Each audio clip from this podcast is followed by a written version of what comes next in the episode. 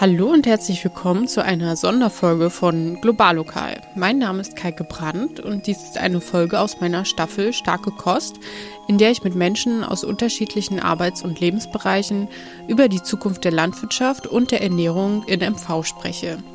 Obwohl alle meine Gästinnen ihre ganz eigene Perspektive auf die Themen mit uns teilen, finden sich doch viele Überschneidungen und wiederkehrende Herausforderungen, aber auch Lösungsansätze. Gemeinsam gehen wir der Frage auf den Grund, wie eine nachhaltige Landwirtschaft hier vor Ort und ein gerechtes Ernährungssystem aussehen kann. Ab dem 8. Dezember gibt es bis Mitte Januar jeden Freitag eine neue Folge. In dieser Folge ist Franziska Dreves vom NDR zu Gast. Seit einigen Jahren berichtet sie über die Landwirtschaft in MV und erzählt heute, wie sich ihr Blick darauf verändert hat. Viel Spaß beim Hören. Hallo und herzlich willkommen, liebe Franziska. Ich freue mich Hallo. sehr, dass du hier bei uns im Büro bist.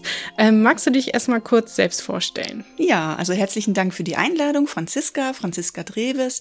Ich bin gebürtig aus Rostock, habe aber zwischendurch in Hamburg gelebt und lebe jetzt seit ungefähr zehn Jahren in Schwerin, also in der Landeshauptstadt und habe hier auch in Rostock studiert nach der Schule. Ähm, ja, soll ich gleich richtig ausholen, meinen Werdegang oder? Ja, gerne. Also du kannst gerne darauf eingehen, wie, wie du zu dem Thema Landwirtschaft gekommen bist. Ja, das hat eigentlich gar nichts mit meiner Ausbildung zu tun. Also ich bin zwar erstmal zum Journalismus gekommen über meine Ausbildung, denn nach meinem Studium hier in Rostock, das war Erziehungswissenschaften, Politik und Soziologie. Ähm, ich hatte schon seit ich Schülerin bin beim Radio gearbeitet, bei, beim Jugendradio, Enjoy auch vom NDR und habe gemerkt, dass das liegt mir irgendwie. Also irgendwie, ich würde total gerne Radio weitermachen. Habe dann ein Volontariat beim NDR gemacht ähm, und bin dann aber erstmal in ganz andere Redaktionen gerutscht. Also ich habe für den Deutschlandfunk, für Deutschlandradio, für NDR Info, ähm, für die Deutsche Welle gearbeitet, aber nie irgendwie so so ein typisches Ressort gehabt. Bin dann, weil ich irgendwie das Gefühl hatte, oh, mein Herz schlägt für Mecklenburg-Vorpommern, bin dann ähm, glücklicherweise nach Schwerin gekommen, dort in das Landesfunkhaus des NDR und durfte dann erstmal ein paar Jahre das Ressort Gesundheit und Soziales äh, journalistisch betreuen. Und irgendwann ging meine Vorgängerin in den Ruhestand und die hatte das große Ressort Landwirtschaft, Forst, Fischerei, Naturschutz, Umwelt, also alles, was da so reingehört, dieser ganze große grüne Bereich, Verbraucherschutz natürlich auch. Ähm, ist in den Ruhestand gegangen, dann wurde ich gefragt, ob ich mir das vorstellen könnte. Und erstmal habe ich Schockstarre gehabt, weil ich es mir irgendwie in dem Moment gar nicht vorstellen konnte. Ich muss aber jetzt sagen, mit dem Blick drei Jahre zurück, seitdem mache ich das, ist es ein Geschenk für mich gewesen. Inwieweit ist das ein Geschenk und ähm, wie, also wie bist du da damals rangegangen und siehst du vielleicht jetzt auch Sachen anders? Ja, auf alle Fälle sehe ich äh, Sachen anders, auch bewusster. Äh, damals habe ich gedacht, ich steige erstens in so große Fußstapfen und zum anderen ist es so ein riesiges Ressort und auch so äh, komplex, dass ich äh, mich gefragt habe, ob ich mich nicht selber überschätzen würde, das alles zu überblicken, das Politische, dieser ganze Wandel. Dann muss man Landwirtschaft, finde ich, oder überhaupt so Lebensmittelwirtschaft auch äh, ja weltweit sehen. Also gar nicht hier mit unserem Mikrokosmos nur Mecklenburg-Vorpommern, ähm, äh, sondern das ist ja alles viel größer gefasst und ineinander geht es über. Und da hatte ich wirklich so ein bisschen die Befürchtung, dass ich das gar nicht wuppen kann. Ähm, aber ich habe gemerkt, es fällt mir so zu. Und äh, ich bin dann irgendwann, habe ich gedacht, naja, ich bin ja irgendwie auch ein Landkind. Also meine Kindheit bestand daraus, dass ich die Hälfte meiner Kindheit in Rostock verbracht habe und dann sind wir aufs Land gezogen. Mein Vater ist Agrarjournalist. Äh, ich bin, habe ich dann auch gemerkt, wirklich damit aufgewachsen mit dieser Thematik. Ich hatte immer Tiere, zwar keine Nutztiere, wie jetzt Schweine, Schafe, Kühe, aber ich hatte immer äh, Tiere um mich herum. Ich habe es geliebt, auf dem Land zu sein. Und darum glaube ich, habe ich so äh, dieses Grundverständnis für Landwirtschaft gehabt. Und darum waren das für mich keine fremden Themen, als ich da reingerutscht bin und mir das alles angelesen habe, auch dieses ganze politische drumherum. Ähm, also es war mir wirklich nicht fremd. Und da und ich gehe darin auf. Es macht mir total Spaß, durch Mecklenburg-Vorpommern zu reisen und all das Vielfältige aus diesem Ressort abzubilden. Hm, hat dich denn was besonders überrascht oder war irgendwas sehr Besonderes, was du in den letzten Jahren gelernt hast in dem Bereich? Ah, was Besonderes. Also es ist auf alle Fälle merkt man ja, ein, äh, da findet gerade ein enorm starker Wandel statt, äh, auch eine Bewusstseinsveränderung, was ich schön finde bei den Verbrauchern, wo aber noch ganz viel passieren muss. Ähm, es sind ähm, durch die Bank weg sehr, sehr angenehme Gesprächspartner, aufgeschlossen, mir gegenüber auch äh, bereit, mir viele Sachen zu erklären, zu erzählen. Also damit meine ich nicht nur die Bauern, sondern ich bin ja auch mit Naturschützern unterwegs, ich bin mit Tierschützern unterwegs, ich bin mit ganz vielen Wissenschaftlern unterwegs. Ich habe erst mal gemerkt, was für ein Know-how wir hier auch im Land haben an Forschungseinrichtungen aus dem Bereich Fischerei, Landwirtschaft und Umwelt, Naturschutz Naturschutz, ähm, äh, auch Ostsee, ne? Diese ganzen Institute, die wir hier in Mecklenburg-Vorpommern haben, die auch bundesweit, europaweit agieren, äh, teilweise ja auch mit die Bundesregierung beraten.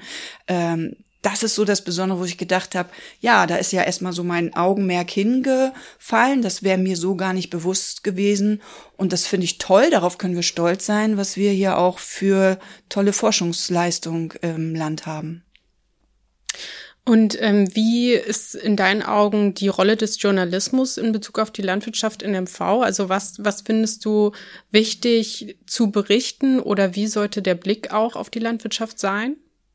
Also ich finde das erstmal total toll, muss ich sagen, dass wir als Landesfunkhaus NDR solch ein Ressort haben, auch mit Start des NDR Mecklenburg-Vorpommern nach der Wende. Das habe ich nämlich gelernt, dass das ganz viele andere, äh, ob jetzt äh, Funkhäuser in Norddeutschland, die dem NDR angehören oder auch überhaupt so ARD-weit, ist dieses ja so wichtige Ressort gar nicht mit Fachredakteuren ausgestattet. Ähm, also ich äh, wüsste jetzt spontan keine Redaktion, die wirklich das macht. Es gibt immer eine Wirtschaftsredaktion oder Sport, Kultur, aber nur so ausschließlich Landwirtschaft ist mir nicht bekannt. Also erstmal finde ich das wichtig. Zum einen, dass wir das haben und das, ich merke auch, dass wir es brauchen, weil Mecklenburg-Vorpommern ist einfach ein landwirtschaftlich geprägtes Land, ähm, auch schon zu DDR-Zeiten. Und ähm, meine Aufgabe ist es natürlich zu berichten, zu informieren, darzustellen, die Vielfalt, was gibt es da auf dem Acker, aber auch im Obstbau, Fischerei, wir sind Küste, ne, Gewässer, äh, wir haben viele Gewässer, das heißt, die Fischerei spielt bei uns eine Rolle. Verbraucherschutz also aufzuklären und natürlich auch das Bewusstsein zu schärfen. Und auch das ist dann wieder dieser große, weite Blick heimische Nahrungsmittel, die wir haben, erstmal auch wertzuschätzen, sie auch bewusst zu kaufen, ähm, um damit auch äh, dem Klima zu helfen. Ne? Also dass wir das nicht von überall herkarren müssen. Äh, wir haben wirklich eigentlich alles, was, nahezu alles, was wir brauchen. Klar gibt es einige Kulturen, die wachsen ja einfach nicht, ne? Kaffee zum Beispiel oder Reis. Ähm, aber da einfach zu, zu informieren, was haben wir hier an Vielfalt, um dann die heimische Landwirtschaft zu unterstützen, dass die Produkte auch hier gekauft werden. Und das passt, da ist zwar auch ein Wandel jetzt zu spüren, vor allem so durch die Corona-Zeit, aber da ist noch ganz, ganz viel mehr möglich. Ähm, das ist für mich eine wichtige Aufgabe und natürlich auch aufzuzeigen, ähm, was heißt denn Nachhaltigkeit? Was heißt denn Artenschutz? Was heißt denn Artensterben? Warum passiert das? Was muss passieren, dass es äh, quasi gestoppt wird? Und welche tollen Projekte gibt es aber auch da? Also nicht schwarz-weiß, dass es immer heißt, ja, die Bauern, die sind aber diejenigen, die da alles totspritzen. Nein, dem ist nicht so. Da gibt es ganz, ganz, ganz, ganz viele vielfältige Projekte, äh, wo beides miteinander agiert, ne? Landwirtschaft und Artenschutz. Und das einfach aufzuzeigen, eine Brücke zu bauen, ähm, zu erzählen, Geschichten zu erzählen aus diesem Bereich, durchs Land zu fahren, Betriebe vorzustellen, wie sie arbeiten, warum sie so arbeiten. Darin sehe ich meine Aufgabe. Hast du vielleicht ein paar Beispiele in die Richtung, also so ein paar Geschichten? Äh, meinst du jetzt Artenschutz so? Landwirtschaft, hm, Artenschutz? Oder genau, überhaupt? Landwirtschaft, Artenschutz, was ja. dir so im Gedächtnis geblieben ja. ist. Also da gibt's, und äh, auch das ist immer so, es muss nicht der Biobauer sein, der das macht. Also ich kenne viele konventionelle Betriebe, Landwirte, ob jetzt Agrargenossenschaften. Also ich kenne zum Beispiel einen Landwirt ähm, im Bereich Malo, der ist Ornithologe, der liebt Vögel, der tut alles, damit seine Braunkehlchen oder überhaupt die Bodenbrüter äh, eine Chance haben. Da sind ganz viele Tiere, die sich wieder angesiedelt haben auf dem Boden, weil halt einfach später gemäht wird. Oder er auch Flächen hat, die dann quasi gar nicht gemäht werden. Er zum Beispiel äh, Zäune hat, äh, wo die Vögel einmal, also die haben ja auch immer bestimmte Vorlieben, dann brauchen Vögel Zäune, um dann die, äh, ihre Umgebung zu überblicken, um auf Nahrungssuche zu gehen. Darunter wird nicht gemäht, da können sich dann die Bodenbrüter niederlassen. Äh, oder es werden bestimmte Pflanzenschutzmittel nicht mehr eingesetzt oder wie gesagt die späte Maat. Ich habe ein, ähm, einen Landwirt kennengelernt, der ist im Biosphärenreservat Schalsee. Da sind es äh, Kühe, die auf der Weide sind und gleichzeitig wurde gemeinsam mit einem WWF-Projekt dort wurden da Insektenwände erstellt. Also das heißt so halbmondförmig aufge ähm, aufgeschüttete Erde oder aufgeschobene Erde, wo dann Wespen sämtliche äh, Insekten einziehen und äh, ich war letztens gerade mit einem Wildbienenforscher dort unterwegs, um zu gucken, wer da alles eingezogen ist und es ist ein Wahnsinn. Also wir haben zum Beispiel die Wildbiene des Jahres, äh, deren Namen ich gerade Frühlingsseidenbiene haben wir da entdeckt. Die ist da wieder eingezogen, sehr sehr selten und äh, das sind so Projekte oder es gibt ein anderes Projekt, das ist dann schon fast an der Grenze zu Brandenburg. Ähm, da hat auch ein Landwirt, das heißt auch, das ist ein Projekt Landwirtschaft für mehr Artenvielfalt, ähm, der halt auch ganz unterschiedliche Dinge macht, ne? Also ob er jetzt Hecken gepflanzt hat oder bestimmte Sachen nicht mäht oder später mäht oder äh, auch bestimmte, wenn er nämlich nicht mäht, dann kommen Pflanzen durch, die sonst abgemäht werden und auch aussterben. Also dieses Artensterben bezieht sich ja auch auf äh, Pflanzen, also nicht nur auf die Fauna, sondern auch auf die Flora. Und da wird sehr, sehr vielfältig. Ich habe bestimmt ganz viele Projekte schon, äh, also jetzt hier in dem Moment vergessen zu erzählen. Und das begeistert mich auch zu, zu sehen, wie dort gedacht wird, wie umgedacht wird, oder weil ich gerade hier bei dir das Plakat sehe, Mooratlas, also auch das Thema Moor, ne, spielt eine große Rolle, auch mittlerweile in der Landwirtschaft, dass ähm, ähm, mir fällt jetzt zum Beispiel spontan auch ein Landwirt ein, der in Vorpommern agiert, der gerne auf seinen Flächen äh, Wiedervernässung machen will. Mhm. Und ähm, also es hört sich nach richtig coolen Projekten an, aber ich frage mich, also wie kann man das sozusagen auf die große Fläche bringen? Also welche Fördermöglichkeiten müsste es eigentlich geben oder gibt es vielleicht auch momentan Hindernisse, dass diese Fördermöglichkeiten nicht genutzt werden? Naja, es gibt ja schon viele Fördermöglichkeiten ich, ähm, ich bin immer so hin und her gerissen mit den Fördermöglichkeiten. Also ich höre auch ganz oft von Landwirten, die sagen, ich würde eigentlich gerne ohne Förderung agieren. Ähm, aber die Landwirtschaft ist da auch immer noch leider von diesen Subventionen abhängig, weil, und das ist ja wieder der andere Bereich, weil sie für die Produkte, die sie herstellen, nicht genügend Geld bekommen. Ne? Und ähm, und natürlich, Stichwort Wiedervernässung, wenn ich eine Fläche wiedervernässe, dann kann ich sie nicht mehr so nutzen, wie ich sie bislang genutzt habe.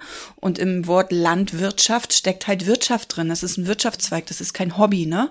Und die Menschen müssen davon leben, die müssen ihre Mitarbeiter ernähren. Also ich glaube, es passiert da schon viel, aber man muss sich halt Gedanken machen, wenn ich jetzt halt eine Fläche rausnehme aus der Bewirtschaftung und sie wiedervernässe, dann äh, passiert da was ganz anderes. Also entweder baue ich da Schilf an oder ich baue andere Kulturen an oder ich kann gar nichts anbauen, ne? muss aber trotzdem dafür irgendwie entlohnt werden, weil, wie gesagt, ich mache das ja als Landwirt da nicht zum Hobby. Ich glaube, da passiert schon viel. Ein großes Problem ist halt, was mir auch gerade einfällt, äh, wenn man gucken will, wohin die Reise gehen will, wir wollen mehr Tierwohl. Wir wollen, ne, was heißt das eigentlich mehr Tierwohl? Immer wieder wird gesagt, auch von der Politik, wir müssen dafür sorgen, dass, den, dass es den Nutztieren besser geht. Was heißt besser? Dass sie vielleicht raus können, dass sie mehr Auslauf haben, dass sie Tageslicht sehen, nicht in den Ställen sind. Ja, auch da gibt es ganz, das, das sehen auch die Landwirte so. Die wissen ja auch, und so agieren sie ja auch, dass nur wenn sich das Tier wohlfühlt, gibt es auch das Produkt Gut, was es produzieren soll, ob jetzt Milch oder Fleisch oder Wolle, ähm, aber vor allem jetzt, wenn man äh, Milchkühe und Fleisch denkt, äh, Schweine und all die Nutztiere. Mm, nur da ist es so, dass gerade von der Politik, gerade jetzt aktuell, ähm, einfach die Richtung fehlt. Ähm, sie sagen zwar auch, sie wollen mehr Tierwohl, aber sie haben es noch nicht wirklich in Gesetze und Verordnungen gegossen. Das heißt, den Landwirten fehlt gerade komplett eine Planungssicherheit, eine Grundlage. Wir wollen zwar Ställe um und neu bauen, aber wissen gar nicht, wohin die Reise gehen soll. Weil ich baue mir natürlich jetzt auch keinen Stall neu, wenn ich vielleicht in fünf Jahren oder in zwei Jahren dieser Stall total falsch gebaut ist nach politischer Ansicht. So, das ist das Problem. Und was halt auch noch das Problem ist, da sind wir wieder bei der Welt. Ähm, wir dürfen, wir müssen aufpassen als Deutschland, dass wir nicht zu hohe Standards, die wichtig sind, aufstellen, aber dann äh, den Anschluss verlieren an diesen großen Wettbewerb weltweit, europaweit, weil wir haben schon sehr, sehr hohe Standards, was, was Umwelt, Natur und Tierschutz angeht, andere Länder aber nicht. Das bedeutet, die können natürlich auch unter ganz anderen Konditionen wirtschaften, tun sie ja auch, viel, viel günstiger. Da wünsche ich mir auch, dass so politische Entscheidungen, auch Handelsabkommen, wo es um Fleisch geht, was man vielleicht dann aus äh, Südamerika hierher holt. Warum? Warum? Ne? Mhm. Also da wünsche ich mir einfach, dass noch viel stärker die heimische Landwirtschaft in den Blick gerückt wird. Mm, wenn du an, also du hattest es, glaube ich, auch erwähnt, so Nischenprodukte. Mhm. Mm, was, was hast du so erfahren auf deinen Reisen durchs Land, was es für, für Nischenprodukte gibt, die, wo Landwirte und Landwirtinnen versuchen, das ähm, mhm. aufzubauen, was vielleicht auch schwierig ist? Und ähm, mein Lieblingsthema Hülsenfrüchte. Hast du mhm. da auch vielleicht eine, eine Geschichte oder das irgendwie mitbekommen, dass das ein Thema ist in der Landwirtschaft? Ja, also Hülsenfrüchte oder ich denke jetzt gerade an äh, Erbsen zum Beispiel, aber gar nicht für uns Menschen, sondern wo ja geschaut wird, wie man als Futtermittel äh, mehr auf diese Eiweißfrüchte, Eiweißprodukte geht, um halt vom Soja wegzukommen, ne? Gen äh, verändertes Material zum Beispiel oder Soja ganz weit eingeflogen von ganz weit her, dass man halt guckt, wie kann man unsere Tiere, die hier leben, auch mit Produkten, die hier wachsen, ernähren. Da passiert schon viel. Man muss aber immer sagen, auch das braucht seine Zeit, weil natürlich mit diesen neuen ähm, ähm, Produkten, Futtermitteln auch erstmal experimentiert werden muss. Ne? Wächst es auf meinen Boden? Wir haben ganz unterschiedliche Boden. Wir haben schwache Böden, wir haben gute Böden. Nicht alles wächst identisch gleich auf diesen Böden. Also da, da müssen auch wieder Erfahrungen gesammelt werden. Aber es gibt sehr viele Landwirte, die genau das schon tun, weg von Soja, die das auch sagen sagen, wenn sie Tiere halten, nee, wir wollen hier unser eigenes Futter herstellen. Was mir spontan, weil du sagst, Nische einfällt, da bin ich auch gerade nächste Woche zur Ernte. Es gibt in einen Landwirt in Mecklenburg-Vorpommern, der baut Ingwer an denkt man auch, hm, Ingwer? Ja, aber ich finde das total clever, wie er es macht. Im geschützten Bereich würde man auch wieder denken, oh Gott, Wärme, Wasser ist ja auch vielleicht nicht so gut für die Umwelt, aber er arbeitet mit einer Biogasanlage zusammen und nutzt deren Ab Wärme, also quasi ein, ein Abfallprodukt für seinen Ingwer. Und ähm, ja, hat das, also er hat auch noch, es ist ein Gärtner, der hat auch noch andere Gemüse- und Kräuterkulturen, aber ähm, der probiert sich immer gern aus.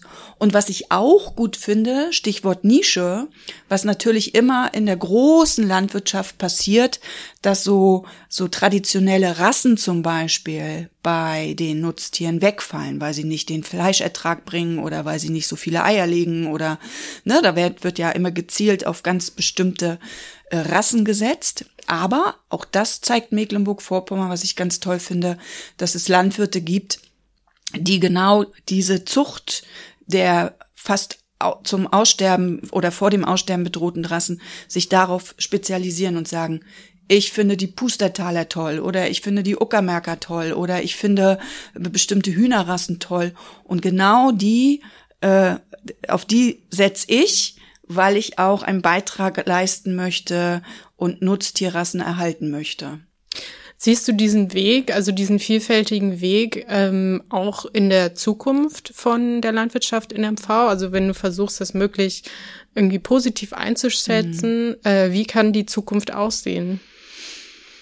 Ja, das ist die ganz, ganz große Frage. Also wir stehen wirklich an einem großen Wandel, an einer großen Wegkreuzung, biegen wir links oder rechts ab. Und gerade ist die Gefahr groß, dass ganz viele heimische Betriebe hier dicht machen, vor allem aus der Tierhaltung, weil sie natürlich den großen Druck haben. Zum einen äh, Billigfleisch, ne, Discounterware, Billigfleisch von woanders her und äh, nicht so auf die Qualität dann bei dem Verbraucher geschaut wird. Also ich glaube, die Chance, ich wünsche mir, dass diese Vielfalt noch vielfältiger wird und dass einfach die regionale Landwirtschaft eine Chance hat, ähm, und auch das, was gerade so entsteht an, äh, ja, auch weil ich das hier gerade lese, an Solavis oder an kleinen äh, Projekten auf dem Land mit Gärtnereien, ein Mann oder ein Frau Unternehmen, die dann auf, also wir haben jetzt zum Beispiel gerade eine Frau vorgestellt, die in der Nähe von Schwerin äh, ähm, einen kleinen Acker betreibt und ganz viel Gemüse unterschiedlich anbaut. Und dann in Schwerin auf einen Abendmarkt geht, was ich total toll finde, weil in der Regel sind die Wochenmärkte mehr tagsüber, wenn man arbeitet. Da kann man gar nicht einkaufen gehen oder wenn dann mal schnell in der Mittagspause.